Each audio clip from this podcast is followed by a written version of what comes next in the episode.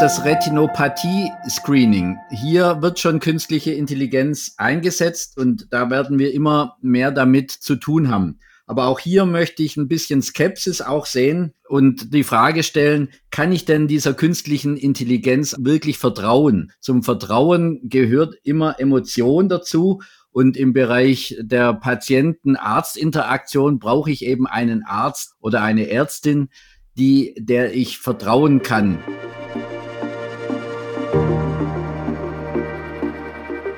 Roton Diabetologie, der Podcast für ExpertInnen. Hier wird alles besprochen, was mit Diabetes zu tun hat. Zehnmal im Jahr erscheint die Diabetes-Zeitung, die Matrix für die Deutsche Diabetesgesellschaft erstellt und vertreibt. Wir haben uns die Titelseiten des Jahres 2023 angeschaut und festgestellt, das sind Themen mit nachhaltigem Redebedarf. Blicken wir also nicht nur zurück, sondern nach vorne. Wie kann es in der Früherkennung, der Prävention, der Diagnostik und der Therapie von Diabetes mellitus in Deutschland weitergehen?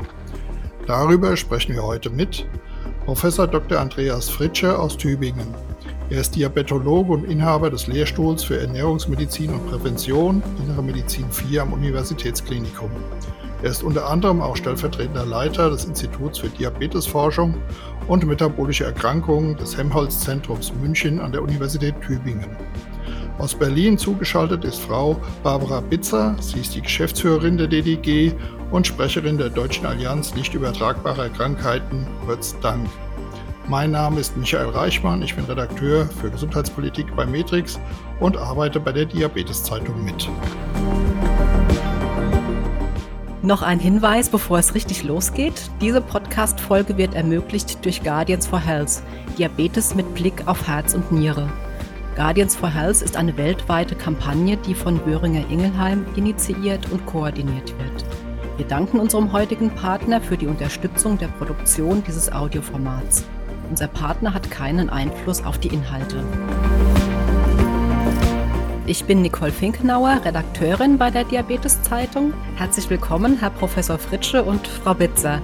Und herzlichen Dank, dass Sie Zeit haben für O-Ton Diabetologie. Hallo. Vielen Dank, wir freuen uns. Herr Professor Fritsche, der politische Empfang der DDG zum Start des Jahres 2023 widmete sich der geplanten Krankenhausreform.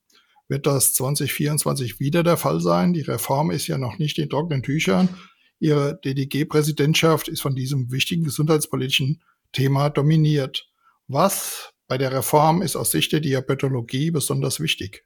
Die Krankenhausreform, die beschäftigt uns tatsächlich sehr und auch bei unserem ähm, politischen Empfang Anfang des nächsten Jahres. Da wird es wieder um die Krankenhausreform gehen, aber nicht nur um die, sondern allgemein um die Gesundheitspolitik und was hier eben aus Sicht der Diabetologie und aus Sicht der Diabetologen und der Diabetespatienten äh, wichtig ist. Und uns ähm, geht es wirklich darum, dass die Diabetologie nicht ähm, aus dem Krankenhaus verschwindet. Das sehen wir als Gefahr. Und wenn äh, die Diabetologie durch die Krankenhausreform ähm, verschwindet, dann sind auch die Patienten gefährdet und es ist gefährdet die Weiterbildung der äh, jungen Ärzte, der zukünftigen Diabetologen und am Ende das ganze Fach Diabetologie. Und das möchten wir natürlich verhindern und da gehen unsere Bemühungen hin in diese Richtung. Noch eine Frage an Sie, Herr Professor Fritsche.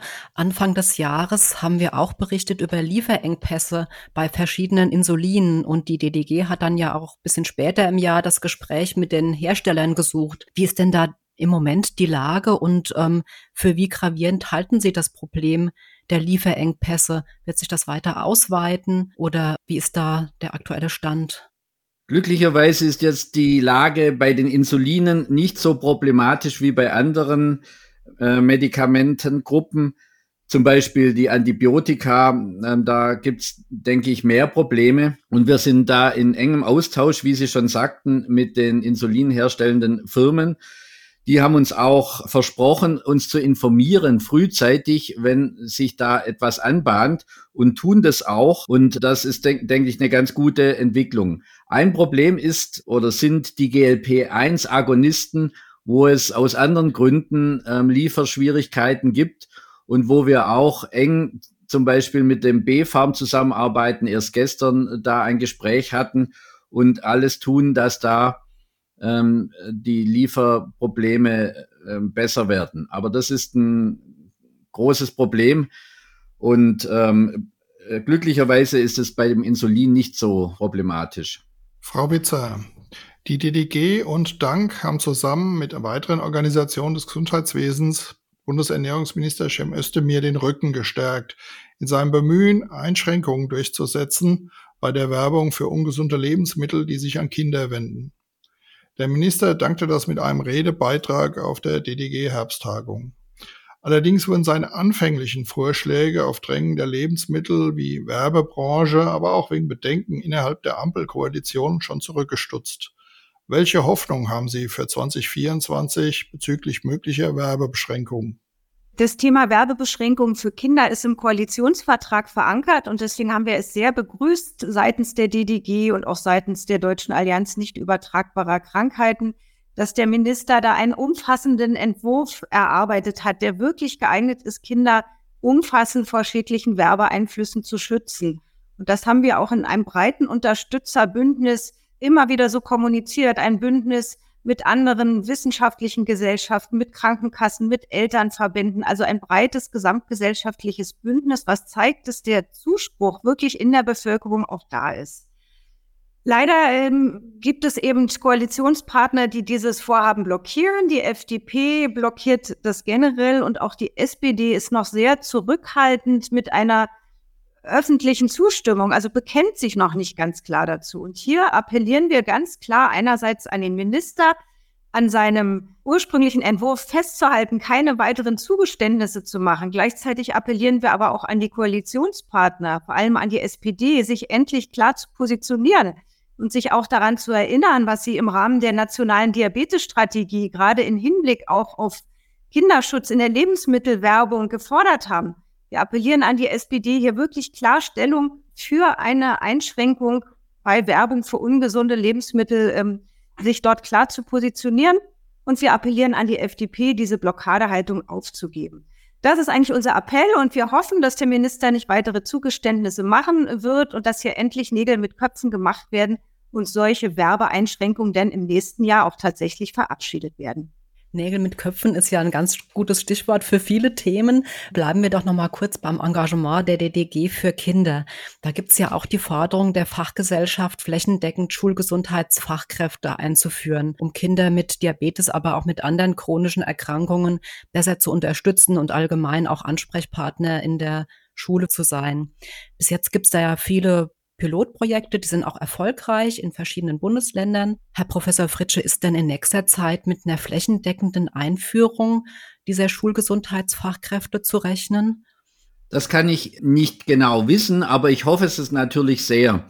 Das ist ein Projekt, das auch unser äh, PAS-Präsident, äh, Professor Andreas Neu, sehr vorangetrieben hat. Und es wird eigentlich überall positiv aufgenommen. Und keiner bezweifelt, dass das ein, ein wichtiger Punkt ist. Und wir hoffen, dass das dann eben flächendeckend nicht nur in einzelnen Ländern, sondern in ganz Deutschland eingeführt wird.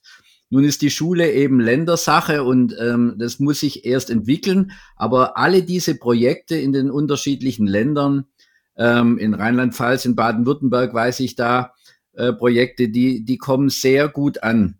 Und wenn ich das so sagen darf, mein Wunsch wäre ein Schulgesundheitsfachkraftgesetz eher als ein Cannabisgesetz oder so. Also das wäre doch äh, ganz, ganz wichtig, dass wir hier mit diesen Schulgesundheitsfachkräften weiterkommen. Ich kann da Herrn Fritsche nur zustimmen. Wir haben ja zahlreiche Gespräche auch mit Politikern geführt und es gibt ja auch Studienergebnisse, die eindeutig zeigen, dass diese Schulgesundheitsfachkräfte für Eltern, für Betroffene und auch für, ähm, für die Schulen und Lehrer sehr, sehr sinnvoll und hilfreich sind. Leider ist es flächendeckend bisher noch nicht umgesetzt. Und da können wir auch nur an die Politik appellieren, das wirklich flächendeckend endlich in Angriff zu nehmen.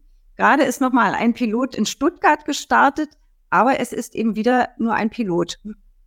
Frau Bitzer, die DDG zertifiziert Einrichtungen, die Menschen mit Diabetes qualitätsgesichert versorgen. 2023 hat die DDG die Zertifikate umbenannt. Aus einer Klinik für Diabetespatienten geeignet wurde die Klinik mit Diabetes im Blick. Das Diabetologikum heißt nun Diabetes Exzellenzzentrum. Auch die Logos wurden modernisiert. Wie ist diese Umstellung bei Einrichtungen, Einweisern und Patientinnen angekommen? Ja, insgesamt muss man sagen, haben wir sehr viel positives Feedback bekommen. Hintergrund ist ja, dass die nicht sich die Inhalte geändert haben, sondern dass wir lediglich die Namen umbenannt haben. Und das hat den Hintergrund, dass diese Zertifikate noch besser verständlich sein sollen, sowohl nach innen als auch nach außen, dass Patienten sich quasi selbstverständlich orientieren können, in welche Klinik sie denn gehen möchten, je nachdem, ähm, aus welchem Grund sie ein Zentrum oder ein Krankenhaus aufsuchen müssen. Und man muss sagen, dass gerade unsere, unser Premium-Zertifikat, das Diabetes-Exzellenzzentrum, Sie haben es gerade gesagt, vormals Diabetologikum, dass dieses Exzellenzzentrum sehr, sehr gut ankommt, dass es hier sehr positives Feedback gab, weil das einfach noch klarer macht, dass hier unser ja ganz besondere Qualitätsstandards vorhanden sind und dass diese zertifizierten Einrichtungen wirklich die Premiumklasse der Behandlung sind und das ist jetzt nach außen noch deutlich sichtbarer als vorher. Sehr gut angekommen sind auch die neuen Logos, die modernisiert und zukunftsfähig gemacht wurden und gleichzeitig haben wir ja auch Awards kreiert. Also das sind so kleine Pokale oder, oder Symbole, die man sich auf den Tresen oder auf den Empfang stellen kann. Das hat sich sehr positiv bisher ausgewirkt, denn das Darauf werden die, die Damen oder Herren am Empfang oft angesprochen. Das bietet die Möglichkeit, ins Gespräch zu gehen und die Vorteile dieser Zertifizierung auch nochmal im direkten Patientengespräch zu erläutern. Eine weitere Neuerung war ja die Einführung von Modulen. Das sind Zusatzangebote für zertifizierte Einrichtungen. Hier können eine spezifische Kompetenz und ein ausgeprägtes Qualitätsniveau in der Betreuung von Menschen in besonderen Lebenslagen oder mit komplexen Komorbiditäten dargelegt werden. Die ersten Module betreffen Diabetes und Schwangerschaft, Diabetes und Psyche sowie Diabetes und Fuß. Wie läuft das an? Ja, auch das läuft sehr gut an. Ähm, diese Module haben den Hintergrund, eben wirklich Menschen mit Diabetes eine klare Orientierungshilfe zu geben. Vor allen Dingen, wenn sich Menschen mit Diabetes in besonderen Lebenssituationen befinden, zum Beispiel wenn eine Schwangerschaft vorliegt oder ein Gestationsdiabetes oder eben auch psychische Probleme in, in Kombination mit einem Diabetes vorhanden sind. Da gibt es dann eben bestimmte Qualifikationen, die diese Einrichtungen vorweisen. Und das sind einerseits natürlich besonders hohe Patientenzahlen in diesem Bereich, aber eben auch noch äh, zusätzlich erfüllen sie eben gewisse Qualitätskriterien. Und das können sie mit diesen Zusatzmodulen sichtbar machen. Und das ermöglicht dann eine bessere Orientierung der Patienten immer ein großes Thema und äh, ich denke vor allem 2023 sind ja neue Wirkstoffe und Medikamente und das wird uns ja sicher auch für die nächsten Jahre und auch 2024 natürlich begleiten und diese Medikamente sorgen natürlich für viel Hoffnung, aber auch für Diskussionen. Und dann nenne ich mal das Stichwort Abnehmspritze, wie es ja landläufig oft heißt. Ähm, Herr Professor Fritsche, was ist denn vom Wirkstoff Semaglutid und weiteren neuen Wirkstoffen wie zum Beispiel Tirzepatid zu erwarten? Also sind das wirklich die Hoffnungsträger, als die sie gern auch ausgerufen werden? Oder muss man da auch Einschränkungen machen?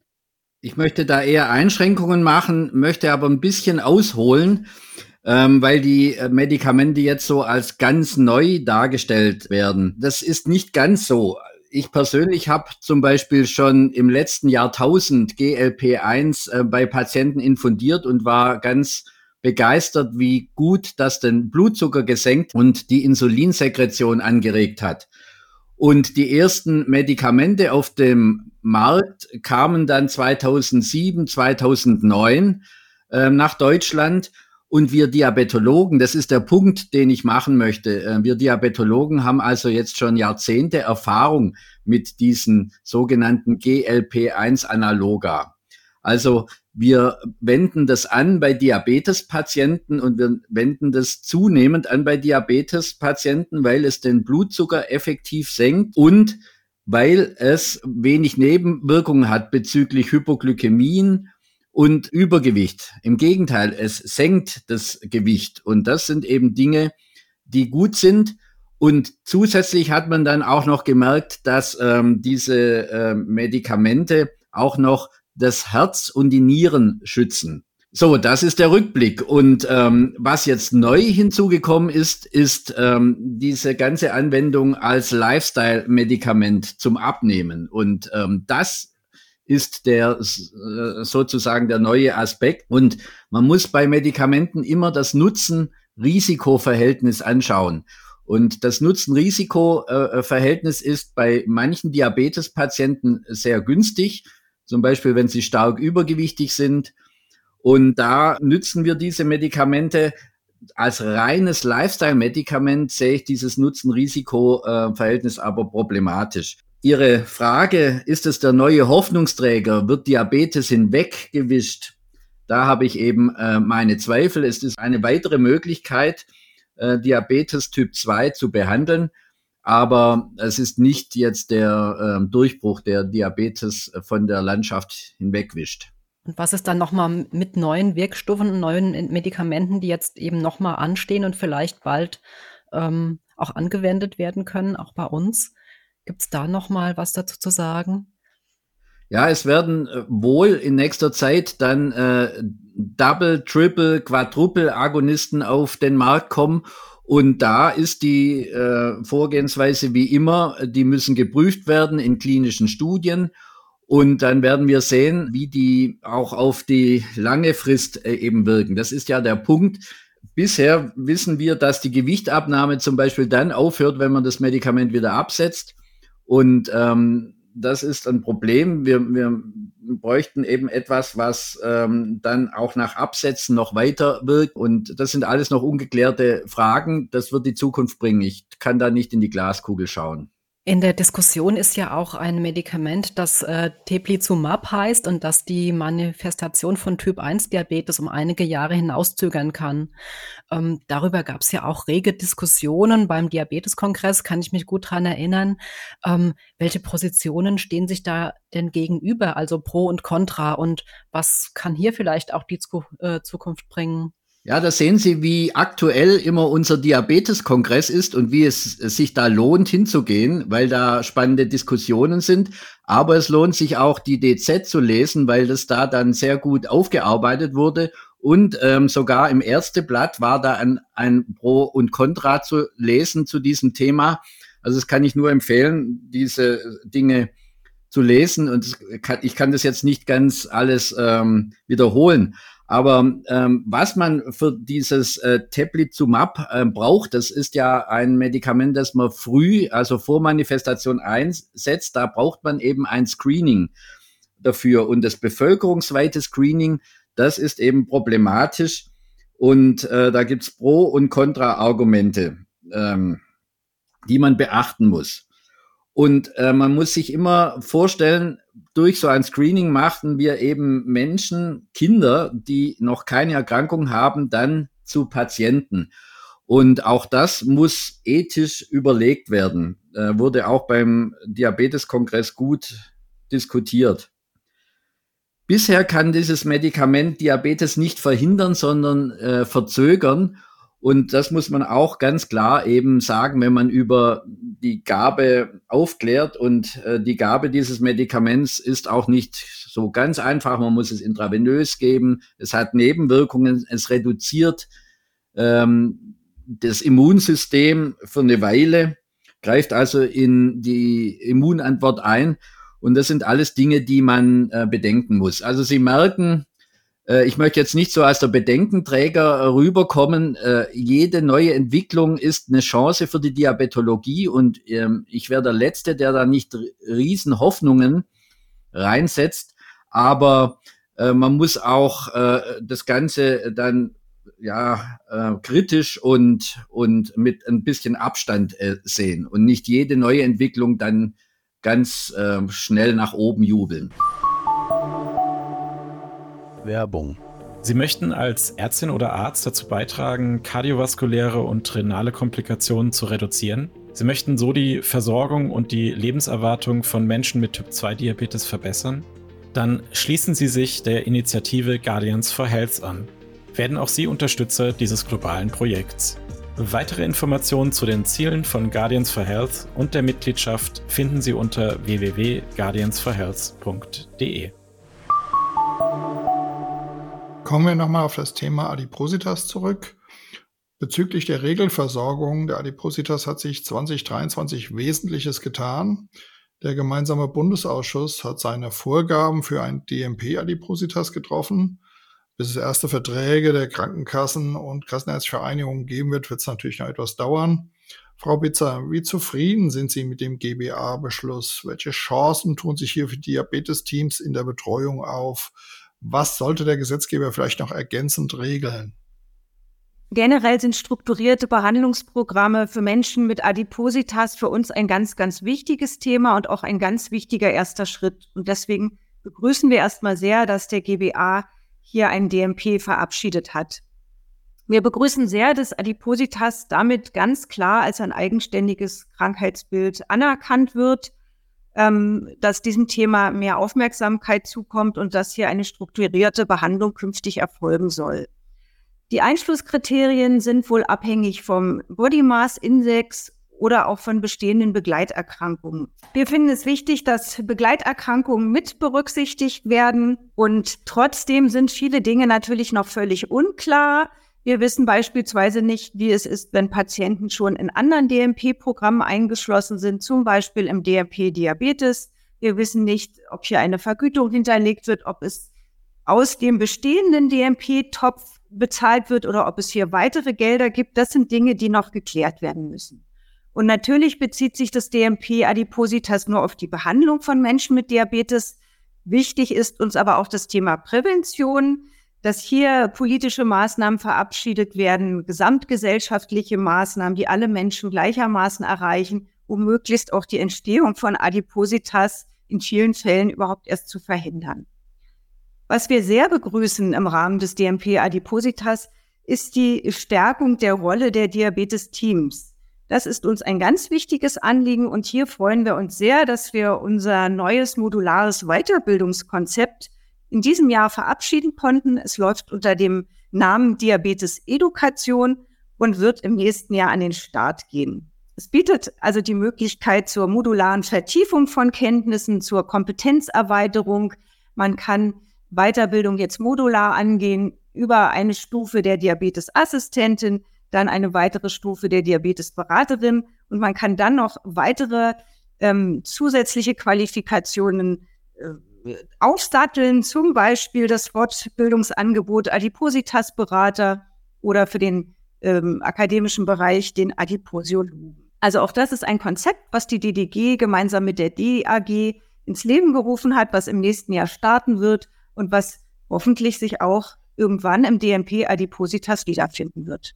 Jetzt gibt's ja auch in der Forschung ähm, Fortschritte, die so in diesen Themenkomplex Diabetes und Adipositas reinspielen, ähm, nämlich die äh, Diabetes-Subtypen und auch die Prädiabetes-Subtypen. Ähm, Herr Professor Fritsche, wie wird sich denn diese Typisierung jetzt in Zukunft auswirken auf die Therapie und was wäre da so vielleicht auch eine ideale Entwicklung, die sich da auftun könnte? Das ist eine sehr gute Frage. Diese neue Einteilung, die kann ja kein Selbstzweck sein und wir können uns nicht äh, nur drüber freuen, aha, wir haben jetzt eine neue Diabetes-Einteilung, sondern das muss ja auch für die Patienten einen ähm, Nutzen haben. Wenn ich das ein bisschen erklären darf, die Subtypen, die werden ja gefunden, indem man Clusteranalysen macht, also anhand von bestimmten Merkmalen, zum Beispiel Alter oder HB1C bei Diagnose oder Körpergewicht ähm, dann äh, ein Computerprogramm, eine künstliche Intelligenz dann Grüppchen bilden lässt. Und ganz wichtig bei diesen Merkmalen sind die Merkmale Insulinsekretion und Insulinsensitivität. Also wie viel Insulin wird hergestellt und wie wirkt das Insulin. Und diese beiden ähm, Merkmale sind wirklich auch die Koordinaten äh, der Diabetes ein, Teilung. Es gibt eben Subtypen, die haben eine schlechte Insulinsensitivität und haben deswegen Diabetes oder Subtypen, die haben eine schlechte Insulinsekretion, ein Insulindefizit und haben deswegen Diabetes.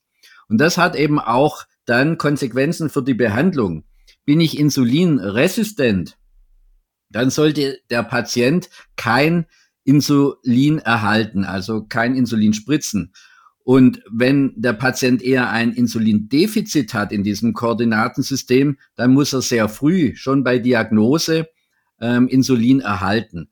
Und ähm, das ist, denke ich, äh, die praktische Konsequenz dieser neuen Einteilung. Insulindefiziente Menschen sollten zum Beispiel keinen SGLT2-Inhibitor bekommen. Da haben sie dann ein erhöhtes Risiko für Ketoazidose. Und insulinresistente Menschen, wenn die Insulin halten, dann ähm, werden sie mehr übergewichtig und haben ein Risiko für Hypoglykämien. Das ist auch nicht äh, günstig. Untätigkeit kann man dem Bundesgesundheitsministerium nicht vorwerfen. Unter anderem wurde 2025 das Bundesinstitut für Prävention und Aufklärung in der Medizin angekündigt. Das soll sich um die Früherkennung von nicht übertragbaren Krankheiten wie Diabetes, Krebs oder Herz-Kreislauf-Erkrankungen kümmern, während sich das Robert Koch Institut allein auf die Infektionskrankheiten konzentrieren soll. Sie haben sich dazu kritisch geäußert, Herr Professor Fritsche.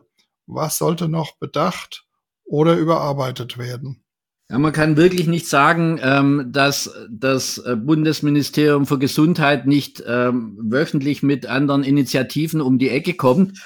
Und äh, das beschäftigt uns auch sehr, ähm, auch die Deutsche Diabetesgesellschaft. Und gerade bei diesem Bundesinstitut für Prävention und Aufklärung in der Medizin, da sehen wir äh, das Problem, der Aufteilung von ähm, Robert Koch Institut, das dann sich mehr ähm, für die Infektionen äh, einsetzen soll und dem, dem neuen Institut, das sich dann für die nicht übertragbaren Erkrankungen einsetzen soll, dass da hier eine gewisse äh, Zersplitterung stattfinden äh, wird. Das ist zu kritisieren. Dann ähm, denke ich auch, dass unklar ist, wie die universitären Forschungseinrichtungen eingebunden sind. Man hat ja gesehen, in der Corona-Pandemie, da waren die Bundesinstitute RKI, PI und BZGA ähm, waren ja nicht ganz ohne Kritik und hätten besser funktionieren und bessere Arbeit machen können. Und äh, die Kommunikation mit den anderen Forschungseinrichtungen hat halt äh, nur beschränkt geklappt. Und das ist mit so einem neuen Institut auch wieder unklar, wie hier die, äh, das Netzwerk ähm, der Wissenschaftler ähm, funktionieren soll. Und ein letzter Punkt, wir, wir kritisieren, dass ähm, Prävention, und da kann sicher die Frau Bitzer auch noch viel sagen von der Dankperspektive, ähm, dass die Prävention eben nicht äh, eindimensional gesehen werden darf, sondern dass da viele Aspekte dazukommen. Frau Bitzer, vielleicht können Sie dazu was sagen?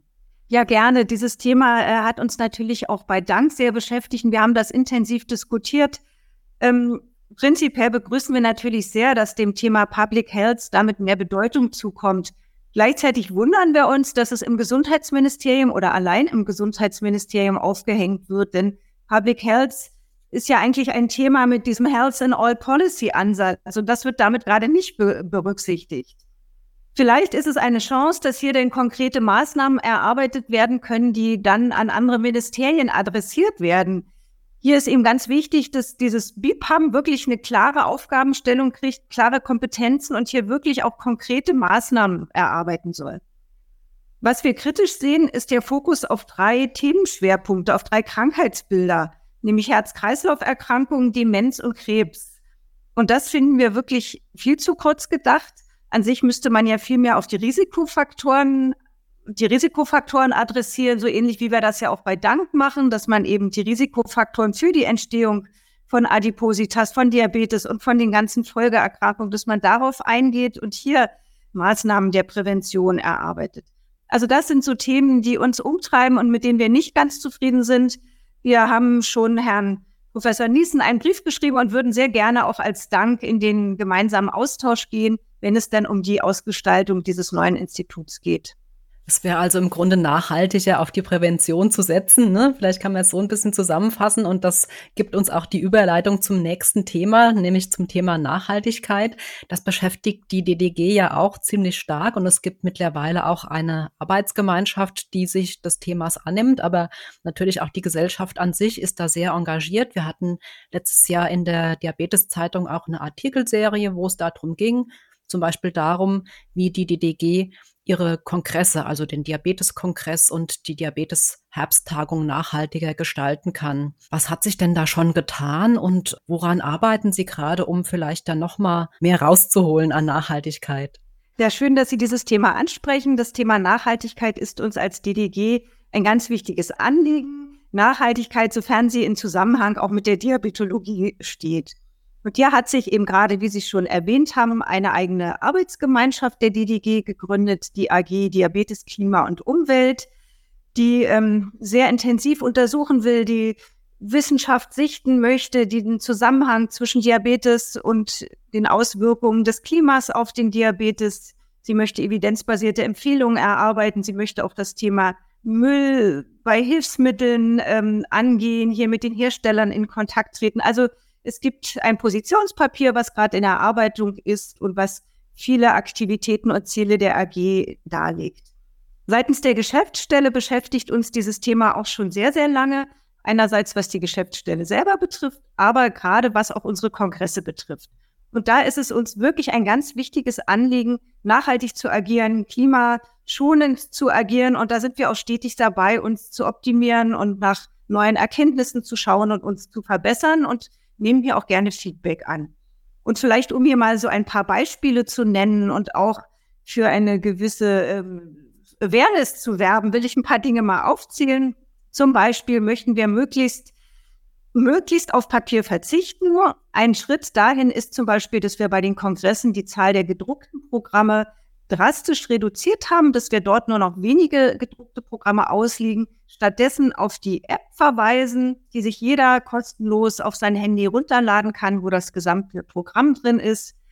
Dann setzen wir auch beim Thema Kongresstaschen auf Nachhaltigkeit. Diese bestehen immer aus recyceltem Material. Wir verwenden Badges, die wiederverwendbar sind. Badges sind diese Umhänge, äh, diese Eintrittskarten, die man sich um den Hals hängt.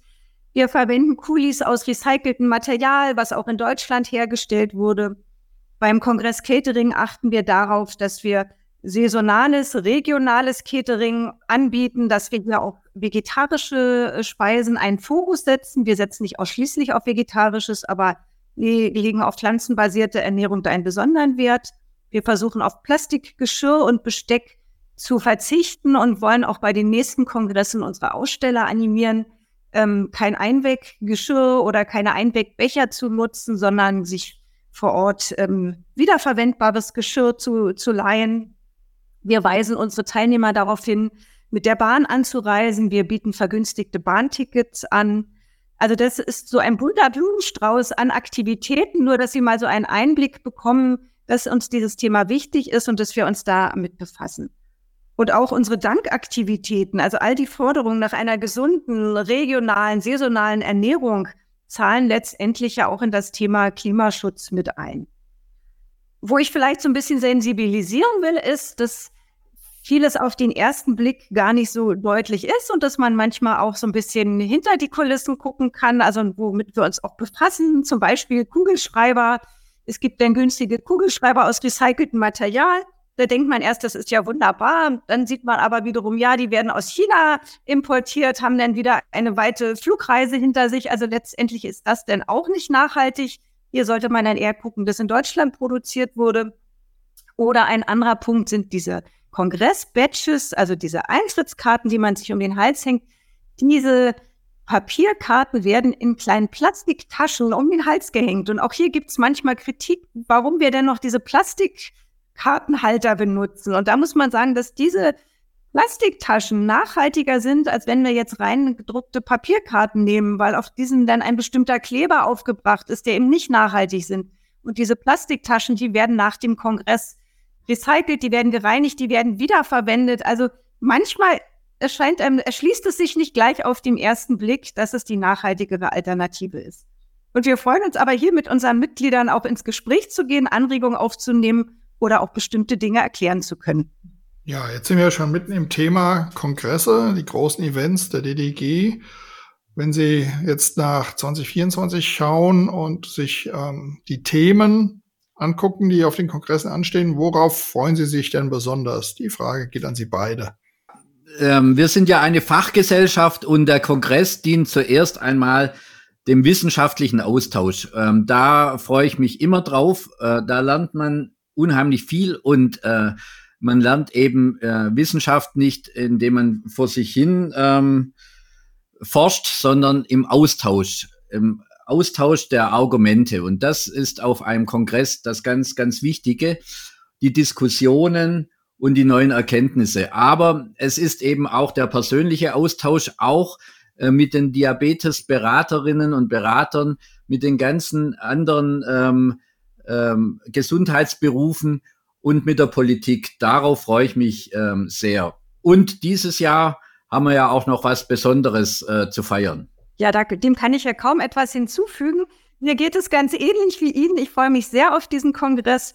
Es wird ja ein ganz besonderer Kongress. Zum einen haben wir erstmalig ein Gastland, nämlich Dänemark, von dem wir sicherlich ganz viele Erkenntnisse und ähm, Best-Practice-Beispiele lernen können. Da bin ich sehr gespannt drauf. Wie Herr Professor Fritsche schon gesagt hat, wird es auch ein besonderes Jubiläumsjahr. Da gehören natürlich auch besondere Veranstaltungen und eine ganz besondere Eröffnungsveranstaltung dazu. Also auch da seien Sie gespannt. Und natürlich freue ich mich ganz, ganz besonders auf diesen persönlichen Austausch mit DDG-Mitgliedern, mit vielen alten Bekannten, mit Wissenschaftlern, Beraterinnen, Behandl Behandlern, also mit der ganzen Diabetes-Community. Das ist für mich immer ein Highlight des Kongresses und da freue ich mich sehr. Und das live und in Farbe und in Präsenz, das wird sicherlich wirklich toll. Ich freue mich natürlich auf den fachlichen und den politischen Austausch. Das fand ich jetzt auf der Herbsttagung wirklich sehr spannend und auch sehr ein Zeichen der Wertschätzung, dass der Bundesminister für Ernährung, Herr Cem Özdemir, uns besucht hat. Und natürlich soll unser Kongress auch ein Podium für den politischen Austausch sein. Also ein ganz buntes, vielfältiges Programm, das wird wirklich, glaube ich, ein ganz besonders schöner Kongress. Frau Bitzer, wir haben, glaube ich, nicht verraten, ähm, was für ein Jubiläum äh, wir feiern, wie alt die DDG wird. Darf man das verraten? Natürlich, das soll doch jeder wissen. Wir werden 60 Jahre alt. 60 Jahre Einsatz für Wissenschaft, Forschung, Prävention. Hm. Und das freut mich äh, besonders, weil ich werde auch 60 Jahre. Da kann ich mir vorstellen, wie lang das Ganze äh, schon dauert mit der DDG. Ja, so 1964 ist ja ne, schon so ein Jahr, wo sehr viele geboren sind. Ja. Und ähm, ja. Auch die DDG, ja. Auch die DDG, genau. Und vielleicht ähm, können Sie uns schon so einen ganz winzig kleinen Einblick geben, was geplant ist. Ja, es wird einen ganzen Blumenstrauß von Aktivitäten geben anlässlich unseres 60-jährigen Jubiläums. Da gehört eben, wie ich schon gerade sagte, eine besondere Eröffnungsveranstaltung auf unserem Diabetes-Kongress dazu mit mit einem besonderen Keynote-Speaker. Da gehört ein eigens für die DDG, für das Jubiläum äh, komponierter Song dazu. Dann starten wir gleich Anfang des Jahres eine Aktion, die nennt sich 60 Jahre, 60 Gesichter. Das ist eine Aktion, wo wir Mitglieder der DDG aus allen Bereichen, Diabetesberaterin, Diabetesassistentin, Pflegekräfte, Behandler, Wissenschaftler, wo wir aus allen Bereichen Mitglieder sichtbar machen, äh, wollen und sie fragen, warum schwärmen sie für die Diabetologie? Und das ist eine Aktion, die über die sozialen Medien verbreitet wird und natürlich auch in der Diabetes-Zeitung und in diversen Medien. Es gibt eine Vielzahl von Aktivitäten. Es gibt ein eigenes Logo zum 60-jährigen Jubiläum. Es gibt zahlreiche Aktivitäten auf den Kongressen, aber auch zahlreiche Aktivitäten, die sich durch das gesamte Jahr ziehen, durch unser Jubiläumsjahr. Seien Sie gespannt und feiern Sie mit uns. Sehr gern würden wir das, werden wir das tun, würde ich sagen. Ne? Und äh, wie Sie schon gesagt haben, es gibt auch schon Planungen für die Diabetes-Zeitung, sind wir im Austausch und da dürfen auch alle gespannt sein, was da alles passiert. Aber jetzt noch mal zu einem großen Thema, das, glaube ich, ähm, ja im Moment alle beschäftigt, unter anderem eben auch die Diabetologie, Michael. Ja, ein Megathema des Jahres 2023 war die künstliche Intelligenz. Gerade in der Diabetologie könnte sie einen besonderen Einfluss nehmen auf das Selbstmanagement der Patientinnen. Darum Die Frage an Sie, Herr Professor Fritsche, als Mediziner und Forscher, welchen Einfluss durch KI spüren Sie bereits? Welche Erwartungen haben Sie? Das ist ein großes Thema. Ich möchte ein Beispiel ähm, rauspicken. Ähm, das ist das Retinopathie-Screening. Hier wird schon künstliche Intelligenz eingesetzt. Es wird eine Aufnahme des Augenhintergrunds gemacht und das mit Millionen äh, von Bildern verglichen und die künstliche Intelligenz sagt dann, hier liegt eine Retinopathie vor oder eben nicht. Und solche Anwendungen gibt es auch im Bereich der Radiologie und da werden wir immer mehr damit zu tun haben. Aber auch hier möchte ich ein bisschen Skepsis auch sehen und die Frage stellen, kann ich denn dieser künstlichen Intelligenz wirklich vertrauen. Und ähm, da habe ich kürzlich zusammen mit Frau Bitzer einen Vortrag von Herrn Nida Rümelin gehört. Ähm, da ging es gerade um diese künstliche Intelligenz. Und ähm, Herr äh, Nida Rümelin hat die Frage gestellt, wenn ich mich ins Auto setze, habe ich da Vertrauen? Und ich kann eigentlich sagen, ich denke, das Auto wird schon äh, funktionieren, aber Vertrauen kann ich nur in den Fahrer haben, in einen Menschen ähm, mit Emotionen.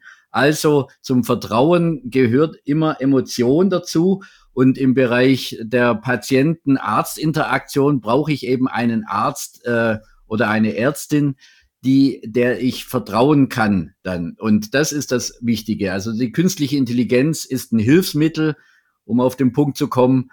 Und die kann ich einsetzen, zum Beispiel bei Screening, aber ich brauche weiterhin die sprechende Medizin, die Interaktion ähm, zwischen dem Behandler und dem Patienten.